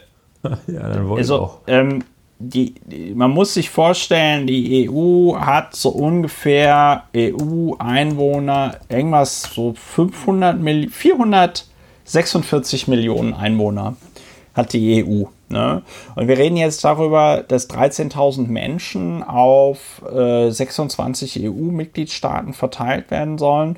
Und ähm, es gibt ja dieses schöne Internet-Meme, wo man dann an den Ende ein, eines Tweets schreibt, that's it, that's the tweet. Und ähm, das sind die Fakten. Ähm, und das kommentiert sich auch von selbst. Und dass es dort jetzt zu einem Brand gekommen Ja. ist, äh, ist, da konnte man die Uhr nachstellen. Man konnte auch die Uhr danach stellen, dass man, ähm, äh, äh, dass es dort dann Corona-Erkrankte geben werden würde. Äh, mal abgesehen davon, dass ich mir kaum vorstellen kann, dass das ansonsten unter gesundheitlichen Aspekten äh, wie du vorhin selber sagtest, ne, dieses Lager ist ein Lager und nicht irgendwie der Club Med oder so, ne? Also pff, da wird es so, also wir, wir, ihr könnt euch das alle, liebe Hörerinnen und Hörer, ihr könnt euch das alle wahrscheinlich irgendwie selber vorstellen. Und deswegen ist es auch müßig, darüber zu reden. Ne? Also die Ja, es EU reicht hat- eigentlich, das mal zu schildern. ja, die EU hat einen Friedensnobelpreis äh, äh, bekommen und ist halt nicht in der Lage, 13.000 äh, geflüchtete Menschen auf die EU-Staaten zu verteilen. Im Gegenteil, es hat ja in den vergangenen Monaten mehrere Bundesländer gegeben, die die Initiative ergriffen haben und gesagt haben, wir würden Flüchtlinge, Geflüchtete aus Moria aufnehmen. Äh, Berlin hatte sich dazu bereit erklärt, Thüringen hatte sich dazu bereit erklärt. Und das scheiterte wohl immer daran, dass Horst Seehofer gesagt hat, nö, nö, das machen wir nicht. Wobei ich da offen gesprochen mir auch die Frage stelle, was ist die Rechtsgrundlage? Meines Wissens wäre es, ja, das Problem ist wahrscheinlich Schengen und dass die äh, Geflüchteten die äh, EU-Außengrenze über Griechenland betreten haben, wodurch sie dann in Griechenland Asyl beantragen müssten. Ja, ich äh, vermute in der Tat auch, ähm, ohne dass wir das jetzt vorher ähm, recherchiert hätten und geprüft hätten, ich vermute in der Tat, dass es äh, behördenseitig wahrscheinlich eine Zuständigkeit äh, des BAMF ist und oberster Dienstherr des BAMF ist nun mal der äh, juristisch unbedarfte, aber juristisch unbedarft ist gar nicht das Problem. Ja, ich will jetzt nicht völlig polemisieren oder mir das noch ein bisschen aufheben. Ähm, und äh, oberster Dienstherr ist Horst Seehofer, das, so dass der ja. wohl tatsächlich ähm, von äh, erst einmal auf dem normalen Behördenweg, wenn er will, kann der wohl tatsächlich dann äh, sozusagen durchgreifen und sagen, nein, da kommt keiner rein jetzt. Äh, jedenfalls wurde es so berichtet, wie das genau geht, wissen wir beide nicht. Wurde berichtet, dass diese Initiativen von Städten einschließlich ähm, des Landes Berlin, ähm, da jetzt einfach mal ein paar hundert Leute aufzunehmen, ähm, dass die durch Horst Seehofer, durch den Bundesminister des Inneren und Heimat und Bauen ähm, dass diese Initiativen unterbunden worden sind. Und, ja, und ähm, ja. ja. Ja, ich glaube, das passt besser noch, was du sagen willst. Mm, ich weiß zwar nicht. Ach so. Was. Nee, äh, Entschuldigung, ich habe dich jetzt. Scheiße. Ich habe es jetzt vergessen. Ich habe jetzt gar nicht also. gerechnet, dass ich tatsächlich. Naja, und ähm, es stellt sich so ein bisschen. Also, warum habe ich auf. Ähm, dieses Foto mit Saskia Esken und Lars Klingbeil und noch einer dritten Person, die ich nicht kannte, äh, hingewiesen. Das hat nämlich dann Jan Böhmermann tatsächlich auch äh, getwittert und ich finde mit äh, einem ganz bedenkenswerten Satz dazu, der das, wie ich finde, einfach sehr schön trocken ohne großen Pathos zusammenfasst, wenn ich diese Fotosession, so schreibt er, äh, vom Reichstagsgebäude richtig verstanden habe, schickt die deutsche Bundesregierung auf Initiative der Regierungspartei SPD als Soforthilfe 13.000 Stühle nach Moria. Und ähm, das finde ich fasst es deshalb so schön zusammen. Schön ist ein falsches Wort in diesem Zusammenhang, so prägnant äh, zusammen, als dass ähm, die Hand, das ein totaler Handlungs- Ausfall ist. Es gibt noch nicht mal eine Partei, und ich habe es heute tatsächlich äh, mit den Grünen, Bündnis 90, die Grünen, ähm, die ja auch nicht, jedenfalls nicht erkennbar, oder ich muss der Fairness halber sagen, nicht für mich erkennbar, was das Gleiche ist, ähm, sich da äh, konstruktiv betätigen und einmal ein klares deutliches, unbedingtes Bekenntnis dazu abgeben und möglichst ja, also auch Robert Habeck, das war jetzt ist mir auch wieder eingefallen. Okay, jedenfalls Robert Habeck ganz kurz hat den ja Satz schon zu Ende, zu Weihnachten Schritte, jedenfalls Schritte vorschlagen ähm, und angehen, wie man das Problem denn lösen kann. Ich meine, ja, also Moment als mal. Ja, gut, Bürger also, fällt mir da mal ein, dass ja, ja dann, dann, dann aber, äh, aber da muss man jetzt. Als Bürger fällt mir ein, dass man da Geld hinspenden kann. Ähm, aber so, ja. Du sagst, ja, es gibt also es schon. Robert Habeck, Robert Habeck hat doch schon zu Weihnachten letztes Jahr hatte er vorgeschlagen, man möge doch bitte wenigstens die Kinder ja. aus diesem Lager rausholen. Ich finde, das ist schon ziemlich konkret, weil also ich meine, so kompliziert ist es ja am Ende des Tages nicht, ne? Man nimmt die Leute aus Moria, setzt sie in ein Flugzeug oder meinetwegen in Reisebusse oder in einen Zug oder was auch immer. dann fährt man sie nach Deutschland und dann sagt man so und jetzt wohnen irgendwie 10 von euch hier und 15 von euch wohnen jetzt da und dann kommt ihr erstmal an und so. Ne? Ist ja jetzt nicht so, dass wir aufgrund der demografischen Lage im Moment äh, äh, sagen müssten, ey, sorry, aber heute, heute wegen Überfüllung geschlossen oder so. Aber das ich Boot verstehe natürlich, das, das Boot ist voll. Boot ist ich voll. verstehe, ich verstehe, ich verstehe natürlich deinen Unbehagen und deinen Unmut. Ich teile ihn auch größtenteils. Ja, ich würde jedenfalls weil, als erstes auf die Regierungsparteien losgeht. Ja, der gut, ne? da sind die Grünen natürlich jetzt im Moment im Bund nicht beteiligt. So ne? ist es. Das muss deshalb, man jetzt fairerweise dazu. Ja, ja, deshalb äh, rücke ich jetzt etwas ab. Äh, mich den Grünen zu Ja, aber was die SPD da macht, ist natürlich einfach, ich meine, das also echt total doch auch von ne? selbst. Das kommentiert sich doch auch von selbst. Ich meine, Lars Klingbeil, der hat ja keine Scham. Der hat doch keine Scham, ja, dass er sich dann da hinsetzt und dann Fotos macht und dann ist ihm am Ende des Tages ist ihm ja scheißegal, was mit den Flüchtlingen da in, in Moria der Fairness passiert. muss man sagen, dass dieses Foto vor dem Brand war. Nur der Vollständigkeit und Fairness. Ja, war, aber ne? es ist das ja macht aber, es aber nur um 0,1 Prozent was heißt denn jetzt, was heißt denn jetzt, aber das ist doch, das ist doch, weißt du, ich meine, du musst doch nicht, du musst, der muss doch nicht erst alles abbrennen, bis du um, um zu verstehen, dass das nicht geht. Wir haben doch auch schon vor dem Brand in diesem Podcast ja, über dieses Frage. Geflüchtetenlager gesprochen und wir waren uns irgendwie alle einig, dass das halt nicht geht. So, die SPD, die kennt halt keine Scham, die CDU sowieso nicht. Da sind da wahrscheinlich wieder so Wirrköpfe am Start, die sagen, ja, nee, wenn wir die jetzt holen, dann hat das einen Pull-Effekt, ja. So, weil die Leute natürlich erst dann ihr komplett zerbombtes Afghanistan oder Syrien verlassen, wenn sie auf Twitter lesen, dass äh, weiß ich nicht, aus Moria äh, äh, 13.000 äh, Leute nach Deutschland gekommen sind oder so. Und äh, ich finde, weil wir dazu eigentlich schon mal alles gesagt haben, aber noch nicht jeder, man kann das Ganze abschließen und abrunden,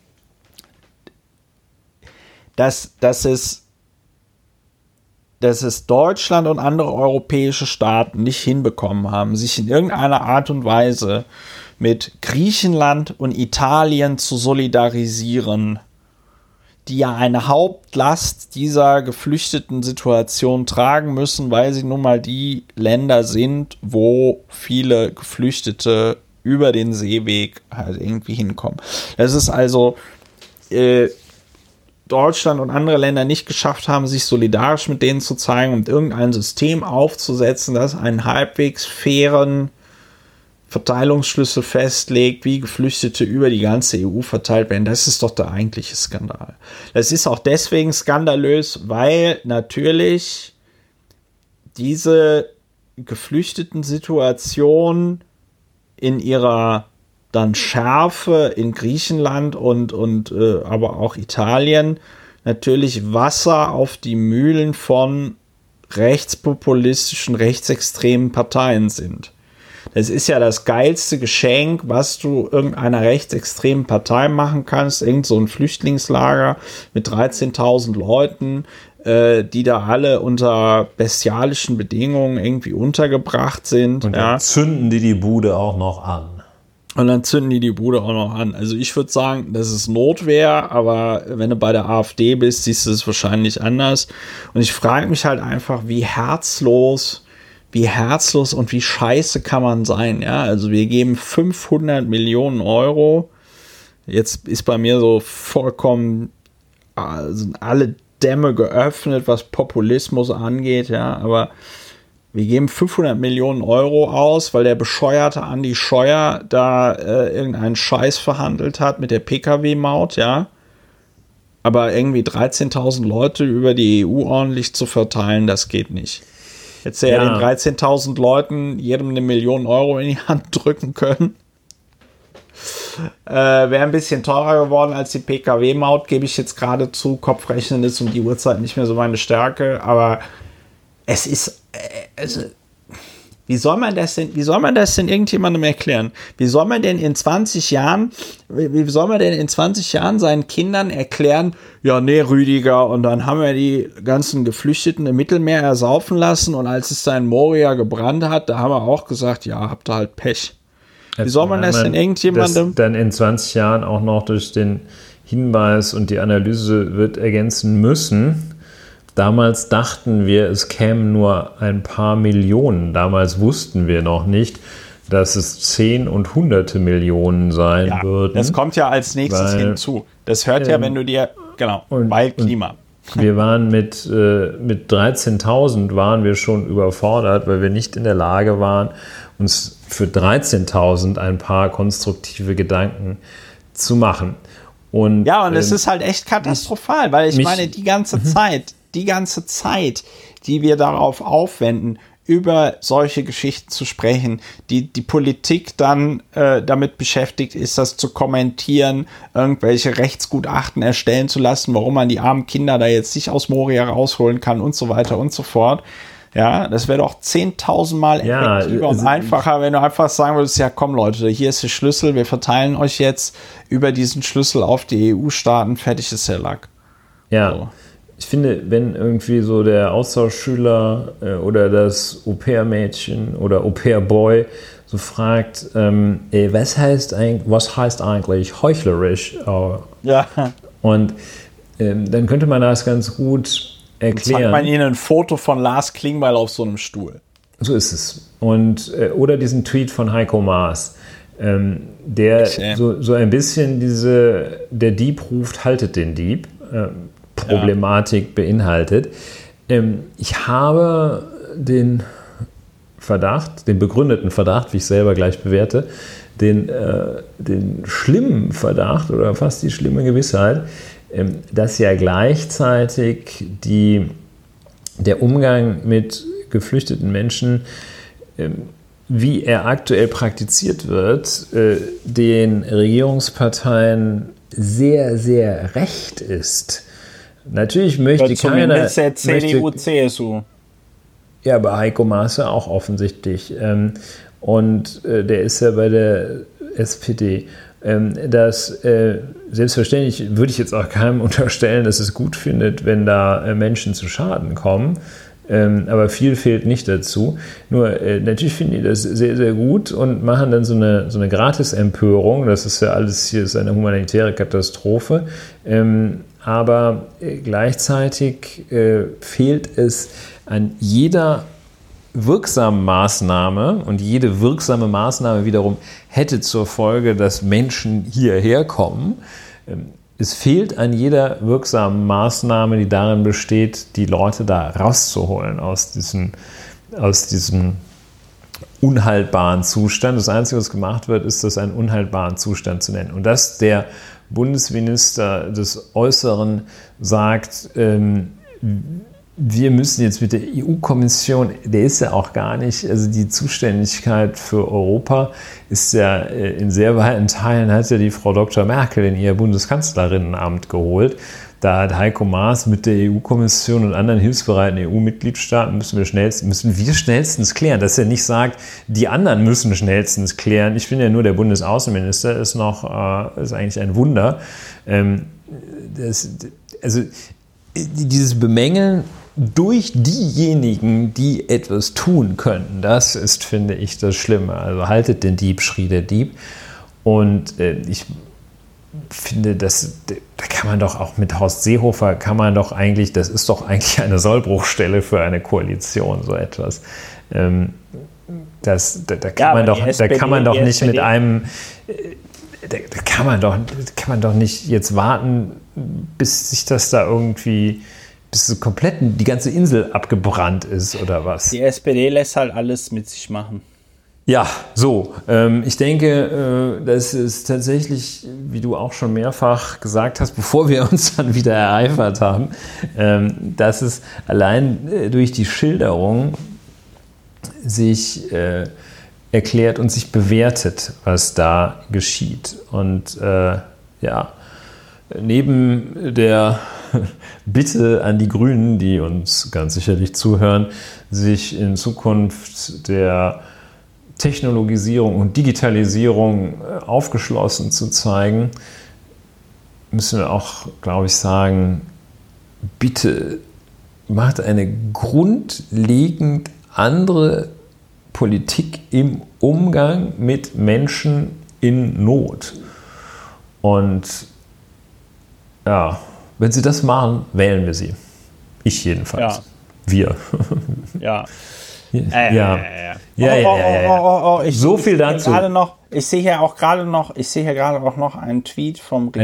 Bürgermeister Berlin, ja. Aber Ja, er ist schon neun Stunden alt. Die Nachrichten aus dem Flüchtlingslager im griechischen Moria sind erschütternd. Das ist eine humanitäre Katastrophe. Da merkt man richtig die Sprachregelung aus dem Willy Brandt-Haus. Ja, Lars Klingbeil. hat das ist eine humanitäre Katastrophe, vor der niemand länger die Augen verschließen darf. Wir haben da als Land Berlin immer wieder klar gemacht, dass wir bereit sind, Geflüchtete aufzunehmen. Es ist unverständlich, wieso der Bund es den Städten, die sich dazu bereit erklärt haben, nicht ermöglicht, schnell und solidarische Hilfe leisten, bla bla bla, als Land Berlin. Was ich aber auch so unsäglich finde, ist halt dieses Behörden-Ping-Pong, ne? Mhm. Also ich meine, also niemand würde jetzt, niemand würde jetzt, glaube ich, das Land Berlin daran hindern, eine Maschine zu chartern und dann halt äh, dann halt irgendwie nach Tegel oder nach äh, Schönefeld zu bringen. Könnten gleich zu dem neuen Flughafen. Dann, ja. ja, also, aber verstehst du, was ich meine? Das ist ja nicht so, dass wenn dann so eine Chartermaschine mit Geflüchteten aus Moria den deutschen Luftraum äh, betreten das würde, Horst Seehofer die abschießen Horst lässt. Seehofer dann äh, die, die, die, die Eurofighter aufsteigen lässt und sagt so, die, die holen wir jetzt vom Himmel. Die ich holen wir jetzt vom sicher, Himmel. aber man sollte es versuchen, ja. Ja, also ich meine, klar, der Gefühlsjurist Horst Seehofer wäre natürlich sofort dabei, aber sagen wir mal, ähm, ja, der Punkt ist, ist ja wieder es ist, diese also, Struktur. Also, weißt du, das ist so, das ist so Behörden-Ping-Pong, das kennt man in Berlin, wenn es jetzt irgendwie darum geht, so einen Fahrradweg zu machen oder so, ja, dann ähm, schieben sich auch alle irgendwie gegenseitig die Schuld und die Verantwortung. Ja, ja das ist so, äh, ja, das, wir hätten das ja schon längst durchgedrückt, also, aber wissen Sie, das mit den Bezirken hat ja. mich so überrascht, ich, dass die ja, da Ja, ich hätte mir ja schon, ich hätte mir ja schon längst die Zähne geputzt, aber äh, also die Zahnpastatube, die ist ja so komisch geformt, da kommt ja gar nichts mehr raus. Ja, also es ist alles irgendwie, es ist so doof. Komm, wir haben jetzt schon alles dazu gesagt. Ja, wir haben alles dazu gesagt. Ich denke, ja. ähm, das Thema Du hast das Thema Fahrradwege angesprochen, aber ich glaube, das sparen wir uns für den Umstand, äh, dass Berlin es, es auch spät. versemmelt hat, diese Pop-up-Fahrradwege rechtssicher, jedenfalls äh, in den Augen des Verwaltungsgerichts, rechtssicher hier auf die Straße zu kleben, ist traurig. Aber ähm, weil das so zwar sehr traurig, aber so viel weniger traurig als die Ereignisse in Moria und der Umgang von Regierungsmitgliedern und den Regierungsparteien mit den Zuständen und Ereignissen in Moria ist, weil es also so viel weniger traurig ist, äh, können wir und dürfen wir darüber nicht reden. Jetzt jedenfalls. Jetzt. Ja. ja, also, und ich würde auch sagen, wir verabschieden uns, oder? Genau. Das war ja, sozusagen, also, habe ich dir den Ball da auf den Elfmeterpunkt ja, sehr elegant legen das, wollen. Deut Lauer und Wehner, der deutsche Rumpelfußball in Podcast-Format. Ähm, ja, die Abstimmung äh, im Mittelfeld ist noch etwas. Wir müssen kompakt stehen. Ja, wir müssen. Ich habe von, Fuß, hab von Fußball keine Ahnung, davon aber sehr viel. Also, äh, liebe Hörerinnen und Hörer, das war die 69. Folge von Lauer und Wena. Wir haben uns heute, Ulrich, da bin ich ganz stolz drauf, obwohl schon angekündigt in der letzten Folge, haben wir es hinbekommen, den ganzen Spaß hier abzufackeln, ohne irgendwelche pubertären Peniswitze zu machen. Dafür möchte ich mich nochmal gesondert bei dir bedanken. Wieso bedanken? Ich dachte beschweren. ja, bedanken, beschweren, wie du es gerne hättest. Ja. Die 69. Folge geht also zu Ende, ohne dass wir hier pubertär gekichert haben oder uns Kein ein Triple, Triple X Rating ja. erworben haben, ohne dass wir auf dem Index landen werden, ohne ja. dass der Presserat uns ohrfeigt.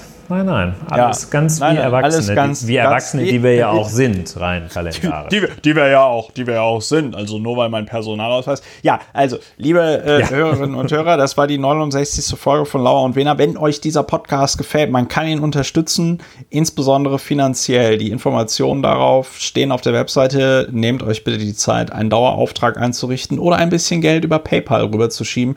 Wir freuen uns auf jeden Fall sehr. Wenn ihr überhaupt nicht mehr wisst, was mit eurer ganzen Freizeit Zeit zu tun ist und ihr ein iDevice habt, dann geht doch mal bitte bei Apple Podcasts rein. Da könnt ihr uns fünf Sterne geben oder wenn ihr euch ganz verrückt fühlt, eine Rezension, damit auch andere Leute auf diesen Podcast aufmerksam werden. Was sowieso etwas ist, was ihr tun solltet, allen Menschen von diesem Podcast erzählen.